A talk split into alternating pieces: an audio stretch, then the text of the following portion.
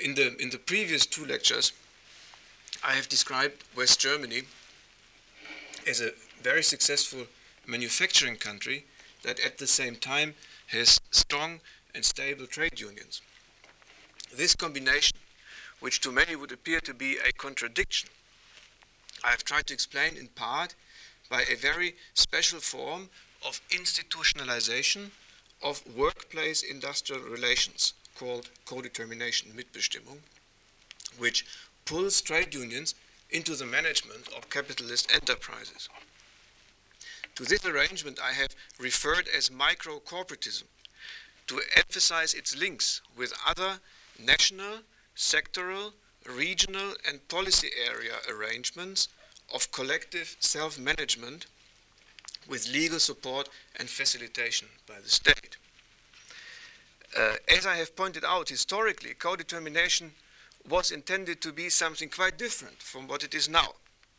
But as a result of historical accidents, such as uh, the need for the system to, to live together, to coexist with a liberal economic and fiscal policy, uh, for reasons of its own internal dynamic evolution, and due to changes in the general economic environment, it now happens to function as an institution that, among other things, both forces and enables trade unions to include in their strategic considerations the economic conditions of their own success and power, namely uh, economic performance, and to contribute to the generation of a range of what I have called collective production goods, such as a fl flexible workplace, which are vital to economic competitiveness under present conditions.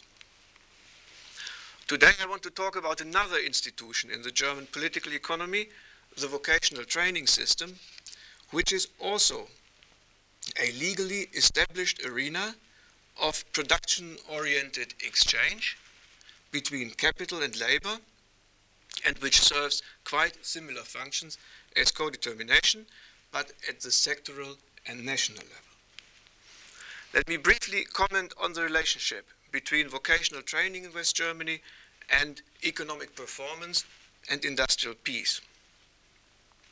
Now, my uh, thesis is that West Germany's training of a system of vocational training is one of the country's most important sources of these two things, although it is uh, frequently not recognized as such, partly because the system is so complex uh, and so very difficult to understand, not just for foreigners, but for Germans themselves, and partly because industrial relations theory has in the past tended to take skills for granted, rather than considering skill production as an important variable in the shaping of industrial relations systems. Uh, and by the way, modern industrial relations theory has always assumed that on average people uh, you were dealing with semi-skilled workers in a Taylorist Fordic production setup, and there was not much uh, to be uh, said about skills anyway. As to economic performance, the characteristic German manufacturing pattern of highly diversified, quality-oriented production for non-price competitive markets depends on a work organization with relatively low division of labor, high internal flexibility, few hierarchical levels, easy absorption of technical change, and a capacity for high attention to product quality. All this requires a skilled workforce. Uh, for example, look at the uh, typically German quote unquote tendency to use computer num numerical controls for shop floor programming, making use of skilled labor and thereby increase product variety and quality rather than standardization and uh, uh, reduce the labor input. Secondly, as to social peace, the training system, as I will show, makes for little to no conflict over the introduction of new technology. It permits workforce adjustment via the internal labor market, thereby satisfying important ambitions of trade unions for long-term stable employment. It furthermore makes it possible for trade unions to gain high and relatively equal wages, given the generally high level of skill and qualifications. It also makes for, as I said in my first lecture, very low youth unemployment in West Germany, being at the same average uh, level as uh, unemployment in the economy as a whole, as compared to other countries where youth uh, unemployment is about two to three times as high as in the economy uh, as a whole. Moreover, uh, the vocational training system, as it is institutionalized, generally enables trade unions and employers, labor and capital, to engage in what one can call positive sum distributional conflict over the production of a crucial resource, skill, for a competitive world market performance of a highly exposed economy. The point being that the two sides here have an arena where they can struggle over something from which both can gain. Putting the latter a little more simply, one of the most significant aspects of the German vocational training system is that trade unions act in it as a driving force, pressing employers to extend their training efforts beyond immediate market generated needs. Now, this, that trade unions perform such a function, is highly unusual. In most countries, they are either outright hostile to training initiatives or they are disinterested and indifferent for reasons we will briefly explain. Now, recently, as some of you may know, there have been attempts in many countries to bring trade unions into the training system on the assumption that uh, there is a growing need for training initiatives and for remodeling the training system, and on the assumption that such need can be filled only if it is possible to win the cooperation and support of the labor movement. The West Germans have long had this cooperation, and this is one of the reasons why I think the economy has performed relatively well. Uh, I will, in my last lecture on Thursday, uh, go into the dysfunctions of this pattern of high skill, high wage uh, labor, which have something to do with our particular pattern of unemployment. Now, let me briefly explain to you the structure of the West German training system as it exists now, and then I will say something on its historical origins and later look in more detail at the functions performed in it by trade unions. As I have said, it is an extremely complex institutional system. And I can here describe no more than a very superficial uh, picture of the system's main contours, focusing on vocational training and leaving aside the even more complex arrangements for further training. Uh, arrangements which are becoming increasingly important uh, in the present period and where also uh, the problem of an adequate institutional design, drawing in the social partners together, trade union as well as capital, looms large. Now, uh, to begin with my very superficial description of the system, about 60% of each age cohort in Germany, uh, this is less than in the 1950s and 1960s, leave school at age 15 or 16 and move on to an apprenticeship. About 60%. Apprenticeships are available for about 420 manual and non manual occupations, from, let's say, hairdresser to banking clerk. They, they last about three years, some two and a half years, some three and a half years. The recent tendency was to extend the duration of apprenticeships in order to uh, increase the content uh, of the curriculum. To enter into an apprenticeship, one needs to find an employer who is willing to offer a training contract and who is licensed to train by the respective Chamber of Commerce and Industry. A training contract is not a work contract, although trade unions now negotiate uh, the training benefits, uh, not wages. Apprenticeships, apprentices are not legally paid wages because they are not legally employees. Uh, compared to wages, training benefits are low. I give you a statistic.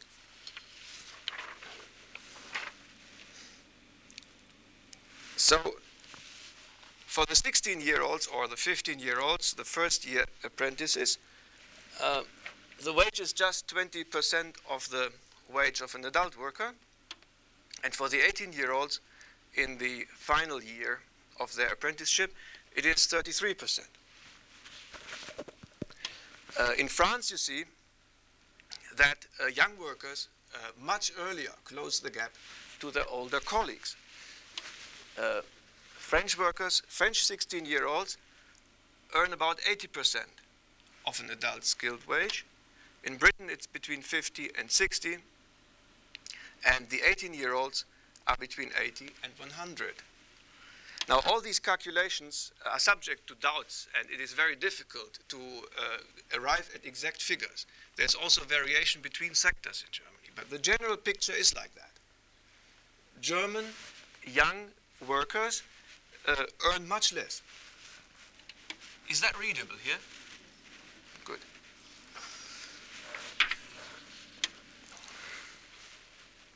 In large firms, uh, in more demanding occupations, okay, no, sorry. One, one must say that uh, given the low wage, one wonders about whether this is a low wage uh, system to get cheap uh, labor. And in part, in, in, in, in, some firms, this may be the case. However, in large firms, in the more demanding occupations, and during the first half of the apprenticeship period, the costs of training clearly exceed the apprentice's productive contribution. And there's lots of uh, statistical economic evidence on that. In principle, at least, apprentices are not supposed to work, but they are to be trained by a person in the firm who is licensed to train. Trade unions, in fact, do not ask for higher benefits for employees, for uh, uh, apprentices, but they ask for more training effort. Where there is a gap between the wage and the productive contribution, uh, they normally push for an increase in the training content rather than for an increase in wages. Apprentices go to vocational schools one day a week. The rest of the week they spend at the workplace or at cooperative training centers set up by the firms in which they are trained. This is called the dual system public schooling, one day a week, the rest uh, training at the workplace. The coordination between the school and the workplace training is a very important subject on which very great effort is spent uh, between employers and their associations on the one hand and the state on the other hand. Apprenticeship, apprenticeships are completed with an examination which is administered by the Chamber of Artisans or the Chambers. The rate is between 5 and 15 percent, depending on the occupation and partly on the region. The examination, that is, is taken very seriously. It has a theoretical part and a practical part. The apprentice has to show uh, his or her uh, ability to do a good job at a particular task that is related to his or her occupation. Those who pass the examination receive a certificate as journeyman or skilled worker. Training curricula are standardized nationwide to allow for mobility in external labor markets. At the same time, employers can, with the permission of the chamber, mod modify curricula to exceed national standards. In some cases, take a prominent firm like, like Nixdorf, uh, firms even build their own vocational training schools to take the place of the state school. Uh, if they are dissatisfied with the standards at that school, this requires a license and is subject to recertification. Curricula are designed to generate what in German language is called broad and high skills, translated. That is specialized knowledge building on a broad base of general knowledge to facilitate cooperation between different trades or occupations, let's say on a building site, where you have the different building trades working together and where it is useful for the roofer knowing what a mason or bricklayer uh, does, as well as to uh, facilitate retraining so that a roofer who doesn't find uh, a job may be retrained to become a bricklayer because in the first year of his apprenticeship uh, he has learned the same thing as the, as the bricklayer. Example of a training scheme. Uh, this is the training scheme for the metal industry. Now, I will briefly explain this, and it is as complicated as it looks. Um, this is new. It was introduced in 1984, and it replaces the, the about 40 old occupations that used to exist in the metal industry. They were grouped together and replaced by six new occupations with 17 subspecialties. Let me show this briefly. Uh, young people learning a metal trade enter at this stage, and for one year, they are all given the same uh, training content, which is the basic training for a metal worker. After one year, for the next half year, they are grouped into one, two, three, four uh, occupational groups where on the basis of the training in the first year, the training content becomes more specific. This takes half a year. The next half year, they are trained in six occupations. Occupations are these units. And this one, which is the car mechanic, which which during after the first year has a separate tract. And then, for the last year of the three and a half years apprenticeship, they are grouped into 17 subspecialties, which cover the entire range of occupations and skills that exist in the metal industry. That is the manual occupations. Now, adherence of firms to the very detailed curricula a curriculum is a book of about that size. It's supervised by full-time inspectors paid by the chambers and by the trade unions, uh, partly uh, by the works councils under co-determination. Trade unions in particular use their influence to demand that more apprenticeships are created in good occupations, let's say uh, electrician rather than hairdresser, training be becoming more general, broader based, and polyvalent uh, to facilitate mobility between trades and in the external labor market, as well as in the internal labor market. They also uh, continuously press for modernization of curricula in line with technical change and for stricter supervision of employers so as to uh, eliminate the possibility of using the uh, low paid uh, apprentices for cheap labor, which is, of course, entirely against the interest of a trade union. Let me say something on the historical background of this system, and in particular on uh, the reason for this specific kind of trade union involvement, which, as I said, uh, is very rare and which you find, uh, which you do not normally find. At the time when this system was formed, in its formative period, it was a very unlikely prediction that at some stage trade unions would become positively interested in that system. The modern history of German vocational training begins with the transformation of the traditional craft economy under the impact of industrialization in the second part of the 19th century. If we, this is a process which occurred in almost all, or in all uh, industrial societies. If we look for comparison at the first industrializing country, the United Kingdom, there the small craft enterprises were gradually absorbed into modern industry with craftsmen step by step losing their independence and turning into wage workers. And the associations of, of craftsmen, the guilds, turning into trade unions, into unions of wage earners.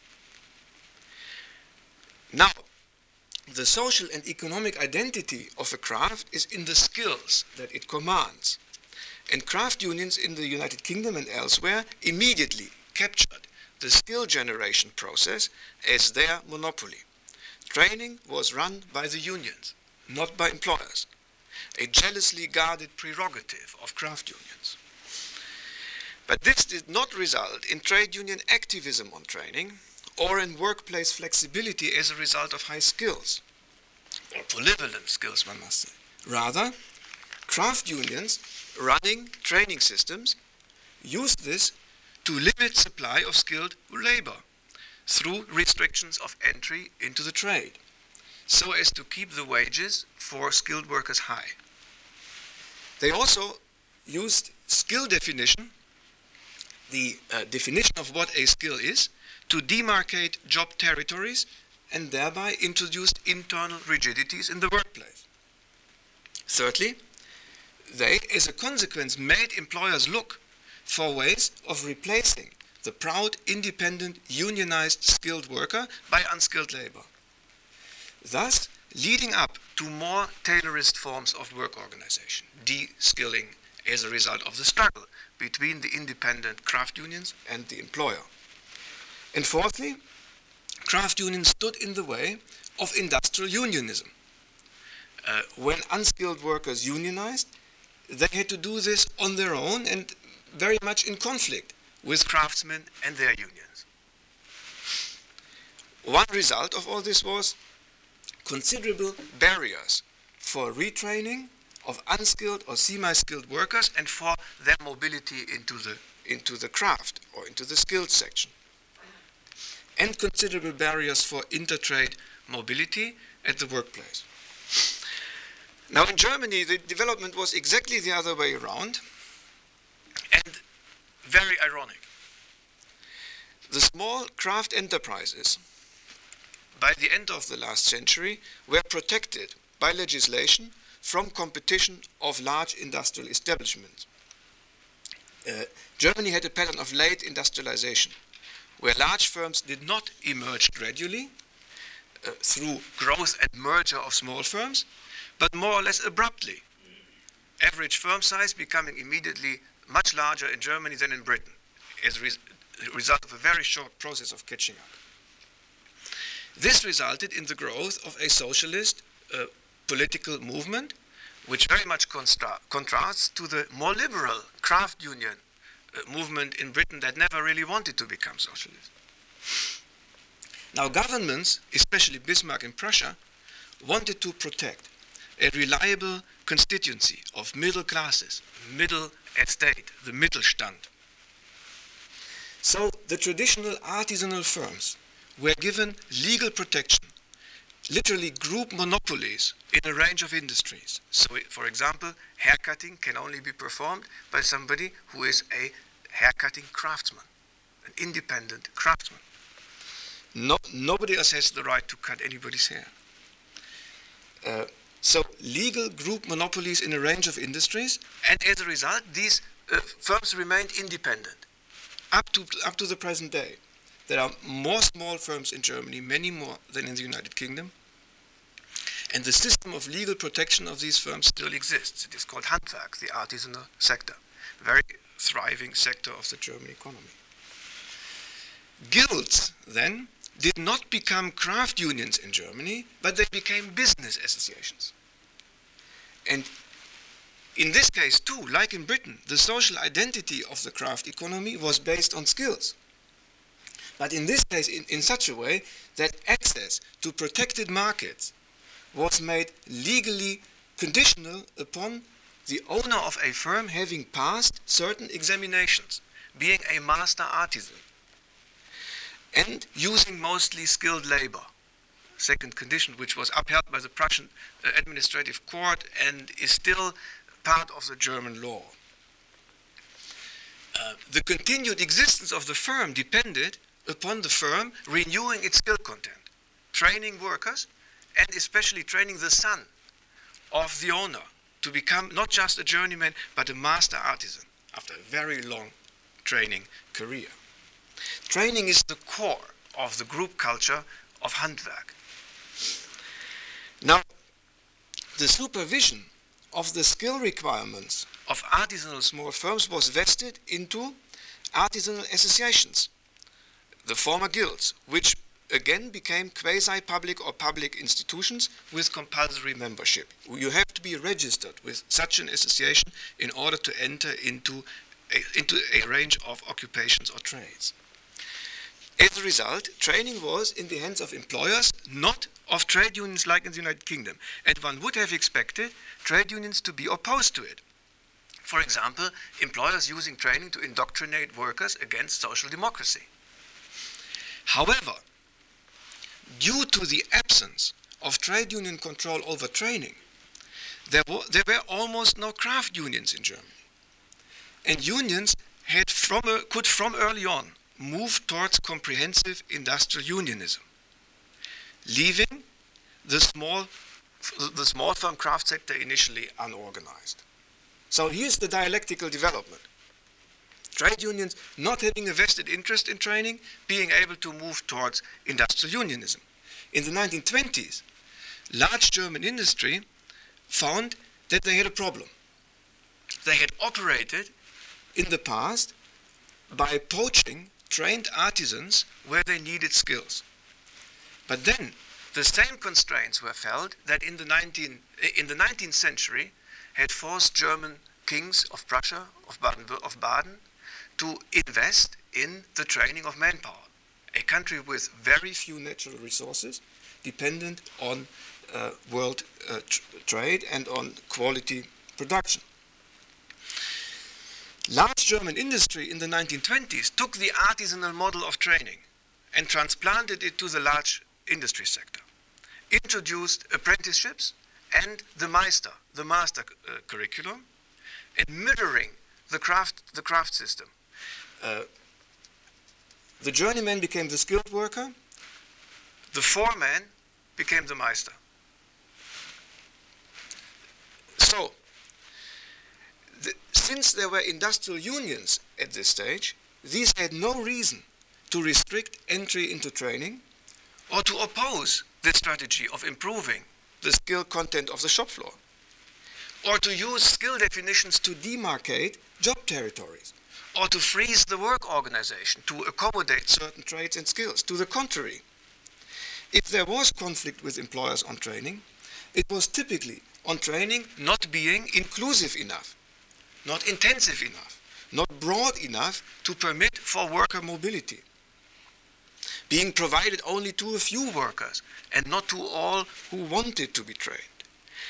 And uh, exclusively uh, trade unions uh, and increasingly trade unions began to demand uh, co-determination over training.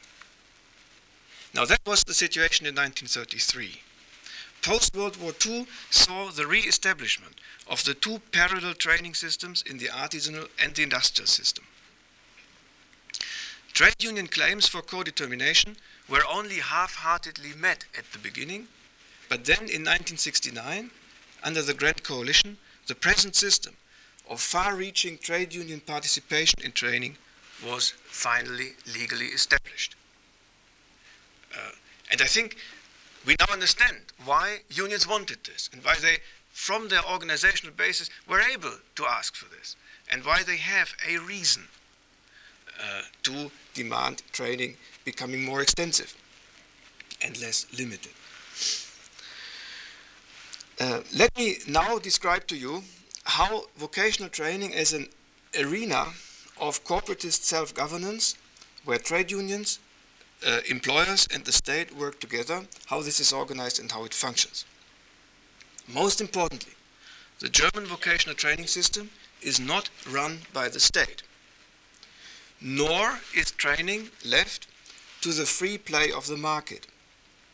Rather, it is a classical case of corporatist self-government of social groups, uh, either employers as a group or employers and workers on, and trade unions together through collective bargaining, with the state supporting and sometimes supervising the performance of the public functions that are exercised by these private groups.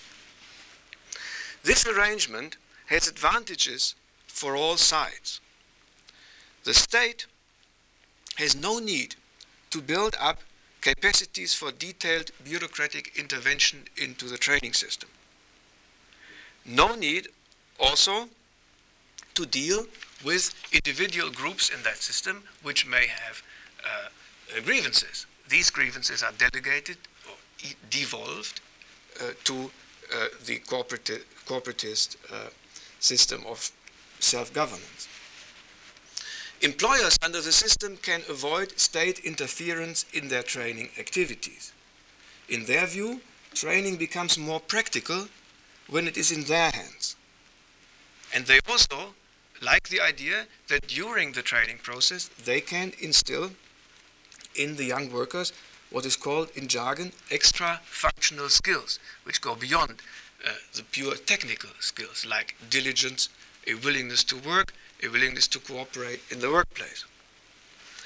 Trade unions, thirdly, are a little more ambiguous on state interference, at least where they think that they are the weaker part.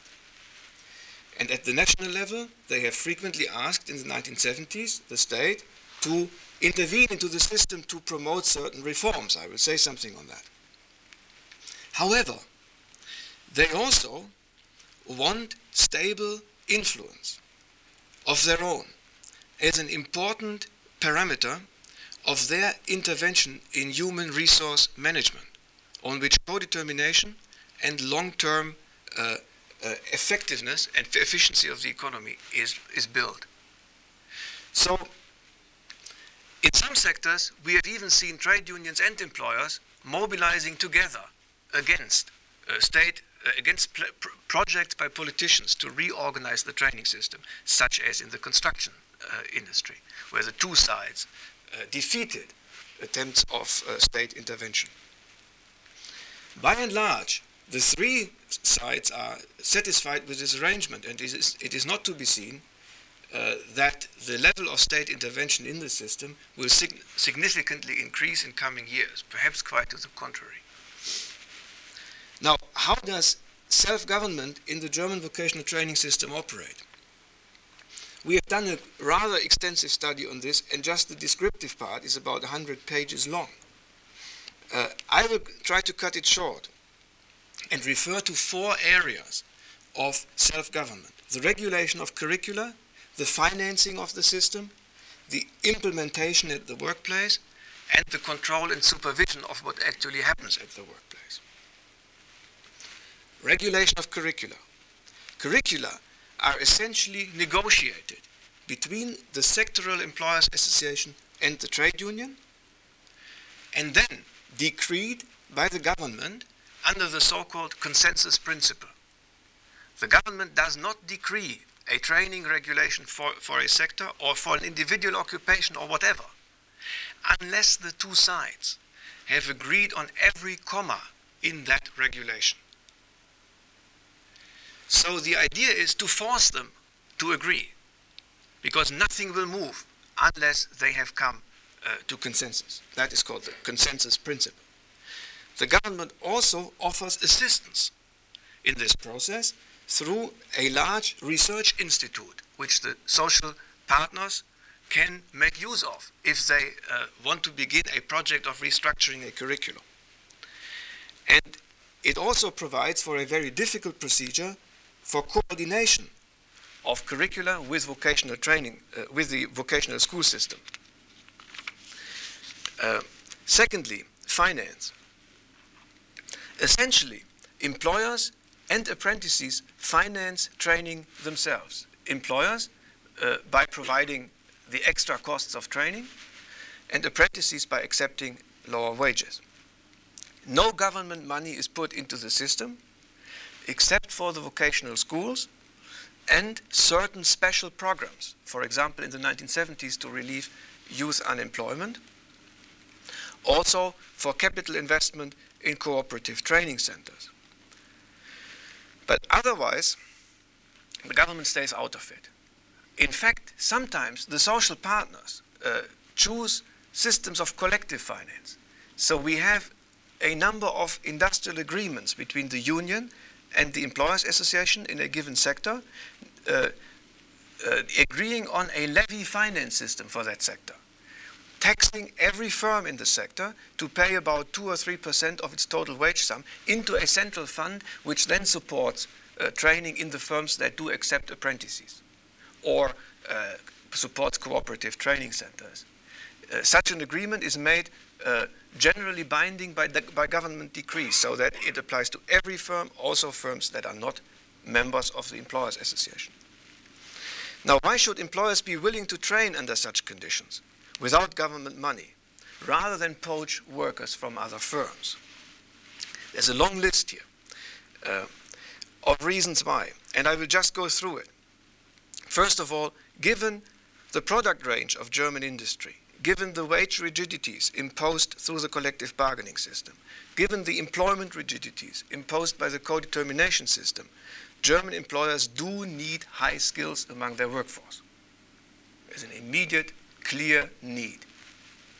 Secondly, uh, if you train yourself rather than poach, you have a possibility to pre-select your future core workforce and socialize people at an early age into the firm as a social system, which is an additional inducement. In some firms, the inducement is also to get cheap labor, especially in small firms, uh, which is becoming increasingly difficult because employers' associations don't like that either. And that is easy to explain. Employers' associations are run by large firms. Uh, essentially, they are the most influential members. Since large firms pay a lot more uh, for training than they get out of it uh, immediately during the training period, they want that others at least approach this standard. They don't want to invest more than the others and then see their workers poached. Uh, furthermore, there is an impact of the pressure that is uh, uh, put upon firms by their associations, representing to them their long-term interests in a skilled workforce and in the training system remaining autonomous from state intervention. It is very important to, to know that wherever there is a shortfall of training opportunities, there is a call for political intervention. Very often uh, reinforced by trade union demands for such intervention, which results in employers' associations putting pressure on their members uh, to increase and extend training facilities uh, as the lesser evil compared to direct state takeover. That was a mechanism that worked very well in the 1970s. And then also, there is cultural norms. Uh, firms that want to be respectable firms train. And in their community of uh, employers and entrepreneurs, if you do not have uh, an apprentice, it normally shows that you are not a responsible citizen of that community. Now, this can be overstated, of course, but at least every large firm which, which has the, or larger firm, which has an ambition that goes beyond the mere making of money, will have apprentices. And of course, they know the others also have apprentices, so the uh, temptation to free ride is not as much, uh, is, is not uh, as big. That was finance. Looking at implementation as the third area of regulation. Apart from what happens at the workplace, associations, both employers' associations and trade unions, run training centers and training courses which employers can and sometimes have to send their apprentices to. If uh, an employer lacks the means of providing a particular element of the curriculum. To mind you, the curriculum is obligatory. Uh, sometimes you cannot provide this element, then you go to a, an external training center. And associations uh, of the two sides uh, maintain such training centers. Trade unions in increasing numbers. And sometimes uh, when they are good, they have uh, quite a few, quite a few apprentices to train. Fourthly, control. Control is exercised by the chambers, which are collective bodies of self-government of firms, uh, uh, in which firms are have to be members, obligatory members. Um, they are bodies of in public law who employ, as I said, inspectors that check on the training process in individual firms. And also the exams are run by these institutions. Now, training licenses can be withdrawn if uh, two or three or four apprentices of a particular firm fail to pass the exam. Uh, because then the employer is seen as not uh, capable of training people. Uh, they can also be withdrawn if it is shown that certain parts of the curriculum are not, uh, are not pursued, are not followed. Now, in the 1970s, when there was a shortfall of training places, this control mechanism was sometimes operated somewhat negli negligently. However, now that uh, the demographic situation changes, uh, and there are much more training places in coming years than there are apprentices, that will uh, definitely come to an end. It must be added that uh, uh, regulation of curricula, financing, implementation, and control are also affected by, by the three other systems of self governance that I mentioned in my first lecture. Co determination affects finance. The number of apprentices is something that the Works Council talks about with the personnel manager, and the Works Council presses for a large number of apprentices partly because uh, they want the sons and daughters of the existing workforce to get uh, training. Uh, co-determination also has something to do with implementation because no training program can be implemented in a firm without the works council being fully consulted and agreeing to everything that is being done. That is a matter of obligatory co-determination. Also, uh, co-determination serves to control the faithful execution of curricula. Uh, because the works, the, the, the, the Works Council obviously has an interest in making sure that apprentices are not used uh, for productive purposes. Now, this applies to the large firms in particular and to firms where you have a Works Council. Small firms, it's different. Uh, collective bargaining also plays a part. Uh, in regulation, there are industrial agreements in which new occupations were created, for example, in construction, through industrial agreement, and then inserted into pay agreements, and then uh, decisions were made as to how people were to be trained for such occupations. Uh, and finally, through the, uh, uh the um, Federal Labor Administration, which is a tripartite body, uh, certain programs are subsidized, courses are offered and uh, uh, subsidies are made dependent upon uh, adherence to curricula. Therefore, this is another system that checks on the performance of the system. What is remarkable about this highly diverse system of associational co-government is that vocational training has never, to my knowledge, been used for trade-offs uh, inside collective bargaining, for example, wage demands the two arenas have been kept neatly apart by trade unions and employers associations. Never have concessions on training been traded for concessions on wages, for example. Uh, there's a very good example for this. 1984, the metal industry strike took place. A strike which I mentioned was one of the uh, one of the heaviest, longest, and most bitter in the history of the of the Federal Republic. Two or three weeks after that strike, the new metal industry training scheme was signed by the two sides after 10 years of work. It took 10 years to arrive at this scheme. Uh, 10 years of empirical research on what is actually happening uh, in, in the workplace and of negotiation as to how this new system is going to look. And that was very carefully separated from the increasing level of conflict in the collective bargaining arena. Because here both sides saw an area of common benefit which they didn't want to, which they, which they didn't want to, uh, to interfere with. Now, I now could say something on recent developments, but what I want to do is the problem with describing such institutions is always that uh, the time has run out when you come to the problems. And this time I, I do want to say something on the problems. So uh, I skip a section where I describe some recent, recent developments in the, 19, uh, in, in, the 1970s. Uh, what I will, however, do is show you this statistics, this statistic.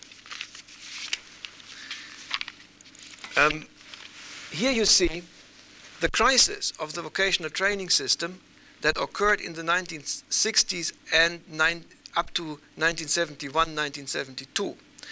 A very low number of apprenticeships, which had been much higher before, and it was falling, partly due to demography, but then to the extension of uh, secondary schooling, the extension of university training, also uh, the uh, disappearance of certain social norms which made it impossible for a young person in the 1950s not to be an apprentice, but rather go as a worker, as an unskilled worker. So more and more people either went to university or they became unskilled workers to make a much, much, much higher uh, uh, wage in a increasingly tense labor market. So here we are, 1.2 million training contracts in existence in 1971. However, then there's a change. And you see that during the 1970s and 1980s, the number went up. And it is now considerably higher than it was. Uh, partly because now something has changed with all this. Whereas uh, in the 1960s, if you became an apprentice, you became an apprentice and later you became a skilled worker and you went to work an increasing number of people today first finish their high school, that is, go to school until they are 19 years old, uh, and, and are entitled to go to university. However, they do not make use of this, and they go to, to get an apprenticeship. In banking, that is a very uh, reasonable decision because the banks will never hire anybody who hasn't gone through a banking apprenticeship. Uh, it is also a good, a good idea in engineering trades because uh, the next step that you can do after you have finished your, uh, your apprenticeship as a skilled worker in engineering, you can go on to a uh, technical university, which will, is much more likely to take you if you have worked as a skilled worker. And then you can go on and get this very, uh, uh, th this very respected uh, degree of Doctor Ing, which is the Doctor of Engineering which is the highest regarded in the German system. Uh, for people who want to become architects, a, an apprenticeship in a, in, an, in a construction trade is almost uh, inevitable. And for people who want to become civil engineering uh, specialists with a university degree, that is very highly recommended, either during the period at, at, at university or before. Um, so that partly contributed to it. Uh, especially since uh, having a university degree was no longer Uh, a safe uh, bet for, for, getting, uh, for, for getting employment, with unemployment for academic graduates increasing in the 1980s. Problems. Now, Germans always complain, even if and precisely when they are doing very well in their defense, one could say that inevitably, by solving one problem, one always creates another. And indeed, there are a number of open questions about the West German vocational training system that are being widely debated. One should hasten to add, however, that while the rhetoric of political controversy is always heavy and principled in West Germany, with people always accusing each other of placing themselves outside the constitution, what is at stake in these debates is not more than incremental changes at the margins of an established arrangement that by and large is performing to everybody's satisfaction, including the trade unions.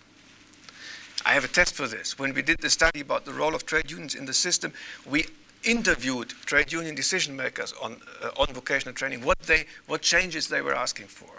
And apart from asking very utopian uh, changes, which they knew would never be put to a, uh, uh, practical test, like a levy finance system run by the government for the entire economy, uh, to guide young people into the so-called occupations of the future, which nobody can identify because nobody knows what they are. Uh, apart from that, they didn't ask for real changes. Now, let me mention six problem areas in vocational training that lead to discussions, interventions, pressures for change. First, problems of equity. The, de- the decision between secondary schooling leading to university and going to an apprenticeship is typically made at age 15 or 16. If equal opportunity is identified with long and equal secondary schooling, the vocational training system is undemocratic. Moreover, the choice of occupations is limited to a young person by the available training opportunities in the private sector. Uh, you can become only a car mechanic if there is a car shop which hires an apprentice. And this may contradict the constitutional principle uh, of free choice of vocation. Now, the tensions that emerge here are somewhat moderated by the increasing entry in apprenticeship after the baccalaureate or the abitur, or by entry in the university after the apprenticeship which is theoretically possible. Also, you can first go at, age 16 to an apprenticeship and then go through a special uh, system which allows you to go to university. However, the problem remains that the German system directs the majority of young people to a workplace at an early age, while others are permitted, quote unquote, to continue going to school. If the latter is an advantage, which as uh, professors we tend to, of course, believe, then the system is unfair even if it at the time, at the, even if at the same time, it supports a highly flexible, non, relatively non-hierarchical, integrated organization of work with a high and relatively, uh, relatively equal wage level as a consequence of what has been called little or no creaming off of talent from the shop floor at an early age. Um, now, related to this, there are problems of efficient allocation. Uh, how to make sure that young people choose occupations that offer them secure employment in the future, uh, or that they choose occupations where there is future need. Present uh, supply, the present supply of apprenticeships and the future demand need not necessarily coincide. So, uh, young women typically in Germany still want to become hairdressers. And there are by far not enough uh, apprenticeships for hairdressers. Uh, young men want to become car mechanics. So what you want to do is you want to guide all those people into other occupations. For example, young women into metalworking occupation, which is the big thing today given the demographic expectations. You need women to become uh, uh car mechanics, or for that matter, uh, fitters or metal cutters of any kind. So uh, another problem is the overtraining in very traditional craft, craft industries like baking. There's a constant oversupply of bakers in the system. Now here, employers argue that it doesn't matter so much what you learn, the point is that you learn something. Uh, for example, uh, the oversupply of bakers was absorbed in large part by the chemical industry. Because the assumption was that what these people had learned during their apprenticeship was uh, responsibly to mix different substances to produce a new substance, which is exactly what you do as a chemical worker.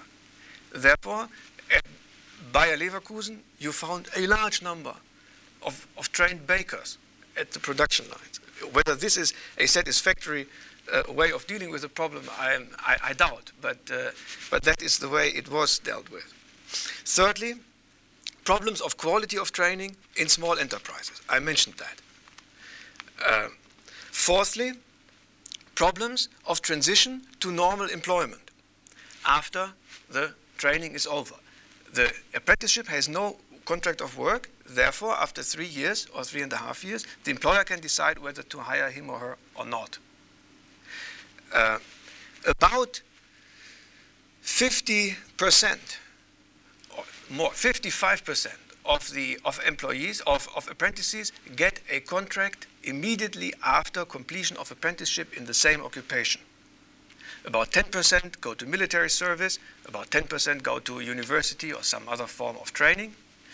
Uh, and there are 15% who go to different occupations, which is a highly uh, uh, uh, un un unpleasant idea if you learn something for such a long time and you have to work in a different occupation.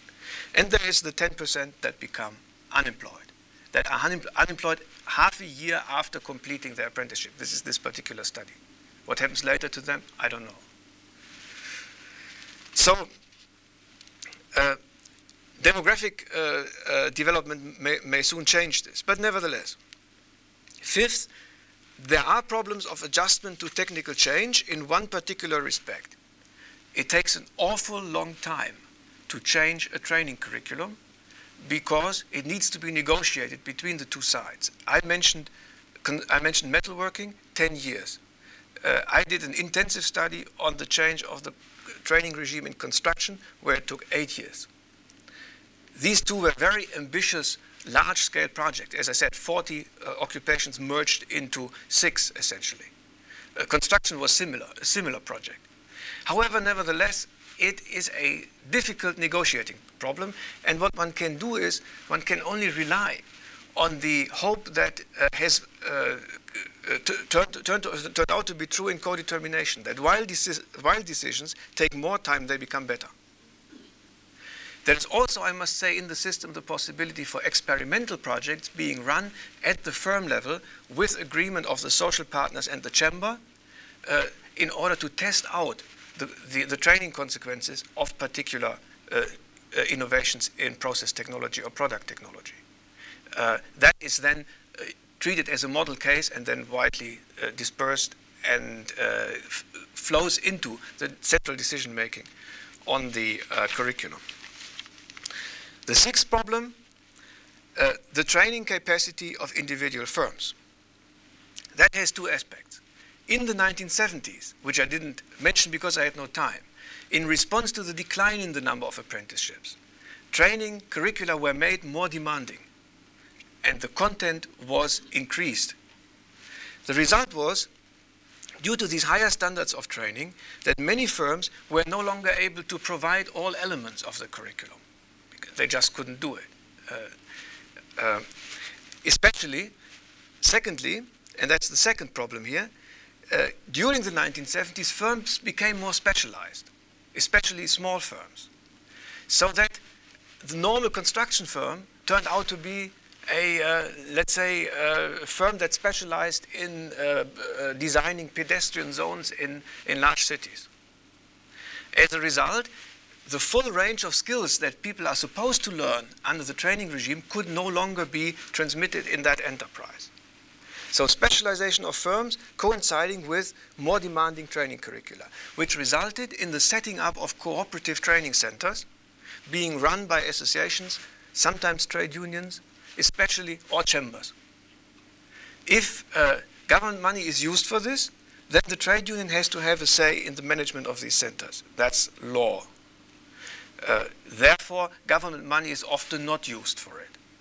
And employers want to run these centers themselves. Increasing reliance on uh, cooperative training centers, which by some is seen as not sufficient. It's more like that should happen.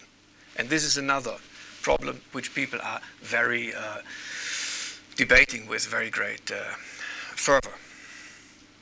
So, this was the list of problems that, that I could report on, and I don't want to present you conclusions apart from, apart from saying uh, that I'm willing to take your questions and perhaps in the discussion to add some more informative material if you want. Otherwise, those of you who are really interested in this, uh, I've just completed a monograph on the role of the, the, the, social partners in vocational training in West Germany, which was commissioned by the uh, European Communities uh, Organization for the Development of Vocational Training. And I'm quite willing uh, to send uh, those of you who, are, who want to read this to send, send you a copy. Thank you very much.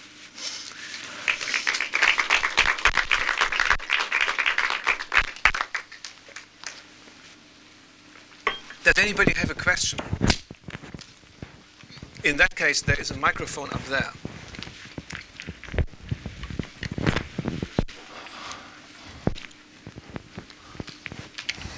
Yes, know. Well, I, I, had a couple of questions. Yes. First one is that um, I have a sense of a sort of contradiction between two things. On the one hand, you say that the system is working smoothly. At the same time, we witness this kind of long negotiations between the social partners to come out with a, with anything resembling a consensual uh, plan of uh, training, for instance, in the metal industries. So, so that the first question will be, uh, how is that it takes so long mm -hmm. for them to agree on things that uh, they are supposed to be dealing with uh, continually? Uh, the second question would be, could you elaborate a little bit more on the point of this, on, on, the conflict between uh, these two social partners facing the politicians uh, with regard to the building industry and the, uh, the mm. training in the yeah. in the building sector. Okay. Um, now, there's two reasons why this takes so long. I took first of all I, took, I took two extreme extreme examples, which were a total revamping of the training system of a very of two very established sectors of the economy, very large sectors. Um, the sheer technical complexity during the process just overwhelmed these people.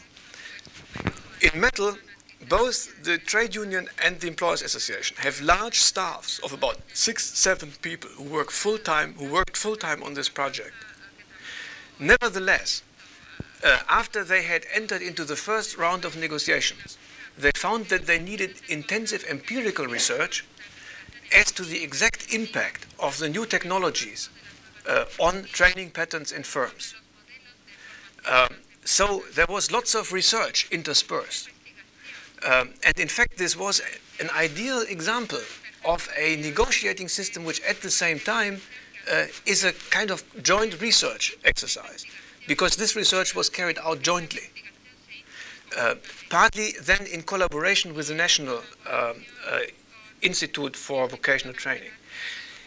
One must also add that this was in the 1970s, where technical change was rapid, and where uh, once they had established something, they found that uh, uh, technical development had gone on. Right? Of course, then there is a problem of a long time in there because if you want a nationally standardized curriculum, it does take a longer time. Uh, because you have the whole metal industry, which is a very, very large sector, which, which goes from toy making to, to, to building cars. Right? Um, and then one must add that there were at the beginning fundamental differences as to training policy. For example, what the employers wanted was that after they wanted a three year apprenticeship, not three and a half. And they wanted that after every year the first year, the second year, and the third year, there would be an examination. With the workers that failed the examination after the first year, becoming kind of semi skilled workers. Of course, relegated to a lower wage grade. And after the second year, the same thing. The union didn't want that. This was called the stepwise training, Stufenausbildung, which the union for a while had favored because they thought that then those who are not able to, to make it in the more advanced system would at least get some kind of formal qualification. Then they found that this would be used for wage differentiation, which they didn't like. So the union made a turnaround in the process. Uh, and they got their will, you see. Uh, there's no intermediate examination now. It's only one examination at the end. So that was, there is conflict, absolutely, and there are different philosophies uh, in, in the system. Uh, but at the end, which is another peculiarity of the German system, I must say that at the end, after a long time of very heavy discussions, they arrive at some kind of consensus. Second, uh, the, the building thing. The building thing is very interesting because this started immediately in 1969 after passage of the Vocational Training Act, when the government's training policy was unsettled and was also uh, involved in political turbulence between the Social Democrats and their coalition partner, the Free Democrats. And, and in addition, it was not settled uh, what the role of the federal government would be in relation to the Länder, which is a perennial problem of German politics.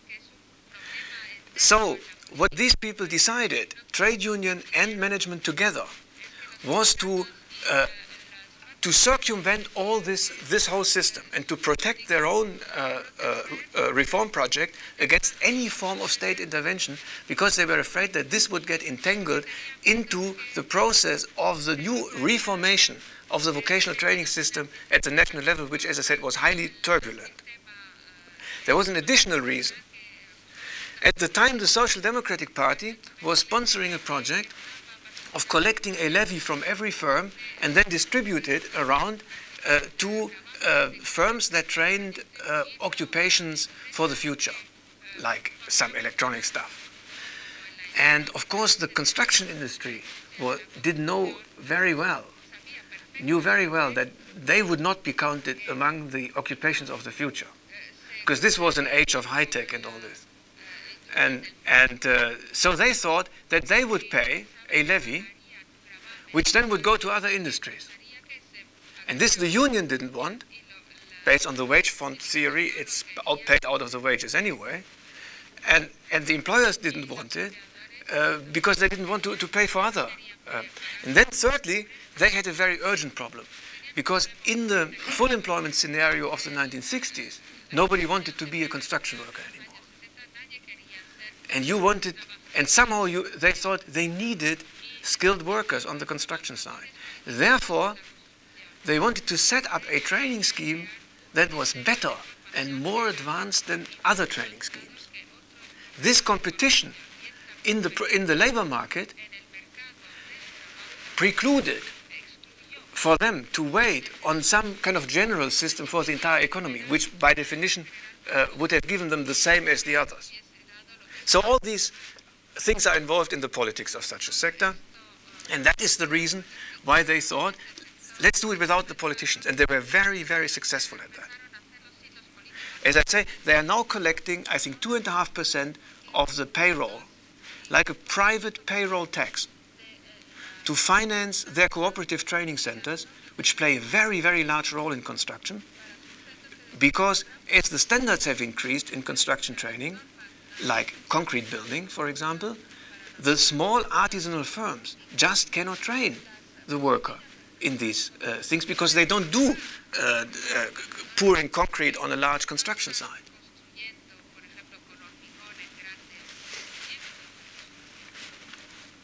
And any other question? Yeah.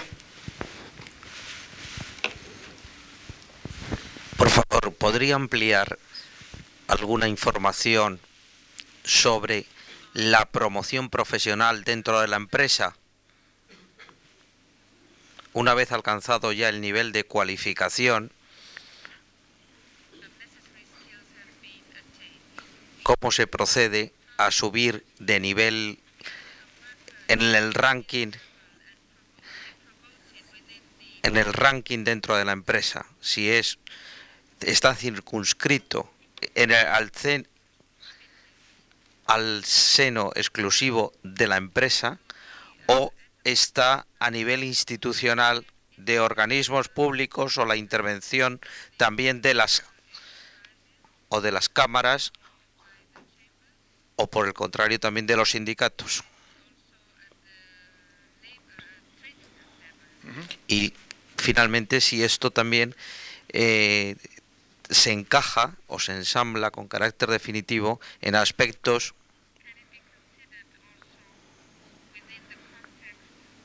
en aspectos de la codeterminación o de los convenios colectivos. Yeah, yeah. Okay. Um, this is what we call um, further training as, a, as opposed to basic vocational training. Um, further training is a very prominent issue in the present debate uh, in Germany. This is because of the high and rapid level of technical change. Um, in fact, uh, further training directly starts in the collective bargaining system with industrial agreements in the 1970s extending employment protection to workers displaced by technical change and stipulating that employers who want to introduce new technology have to retrain the workers that are affected by it. From there, uh, you see a gradual development and then an explosion of further training initiatives by the Federal Labor Office, which is this tripartite body that runs labor market policy, by employers, associations, and trade unions, which, for example, uh, make industrial agreements on uh, further training programs for particular occupations. Uh, even introduce new occupations that you can learn through further training rather than initial training. For example, uh, the normal German truck driver, uh, right, has passed an examination as a licensed truck driver after having gone through a further training curriculum which uh, upgrades his skills and qualifications. And there you find a large number of such further training occupations which are increasingly being developed. This also has something to do with upward mobility in the plant. Uh, because trade unions intervening in training make sure that as collective bargainers, they insert into industrial agreements a clause which says that a worker who has acquired a certain certificate in a further training occupation be paid according to that occupation. So, since you have the union operating in the training system as well as in the collective bargaining system, you have an interaction between the two systems.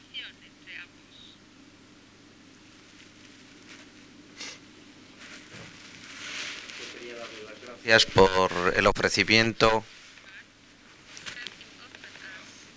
de la, de la monografía y quería solicitarle si sería posible sobre los temas tratados en los dos días anteriores con el fin de poder disponer de una información escrita de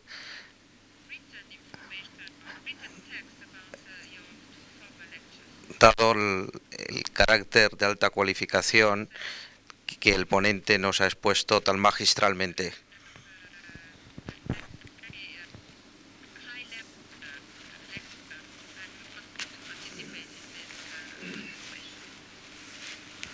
Yeah, I, I will try. If you give me your address, I will try uh, to see what, what I can do. In fact, the CDFOP will translate uh, the study on uh, vocational training into Spanish. So at some stage it will be available in, in, in the community languages, including Spanish. Yeah, if you give me your address later, I will, I will see what I can do. Any other question?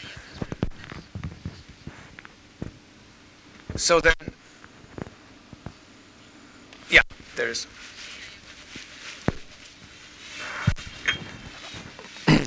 you have uh, referred to the need of uh, for some professionals to come through uh, an apprenticeship uh, phase before becoming a sort of, for instance, architect or civil engineer or something. Mm? Uh, then after that, he can go to either to, to work as a specialized ski, um, skill worker or to go to a technical school. And finally, he can become a doctor engineer. Yeah. Do you think that this procedure of becoming through practical things and to, to pass through practical things before going to the technical school, which allow, um, uh, amounts to the same as university, you think that, I mean, honestly, that uh, in Germany you can have far better engineers than in yeah. other countries? I don't know far better.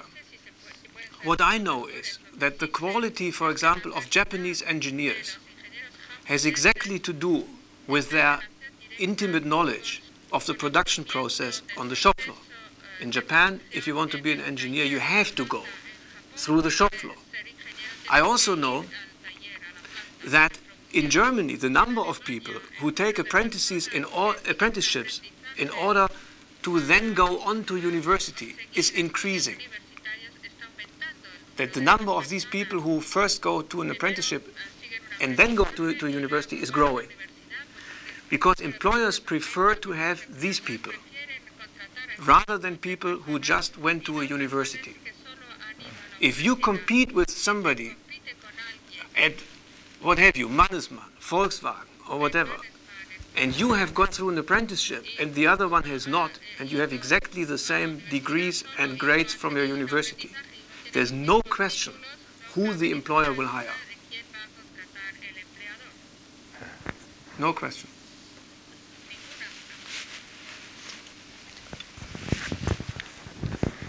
Any other question? Okay then. Maybe I see you on Thursday again.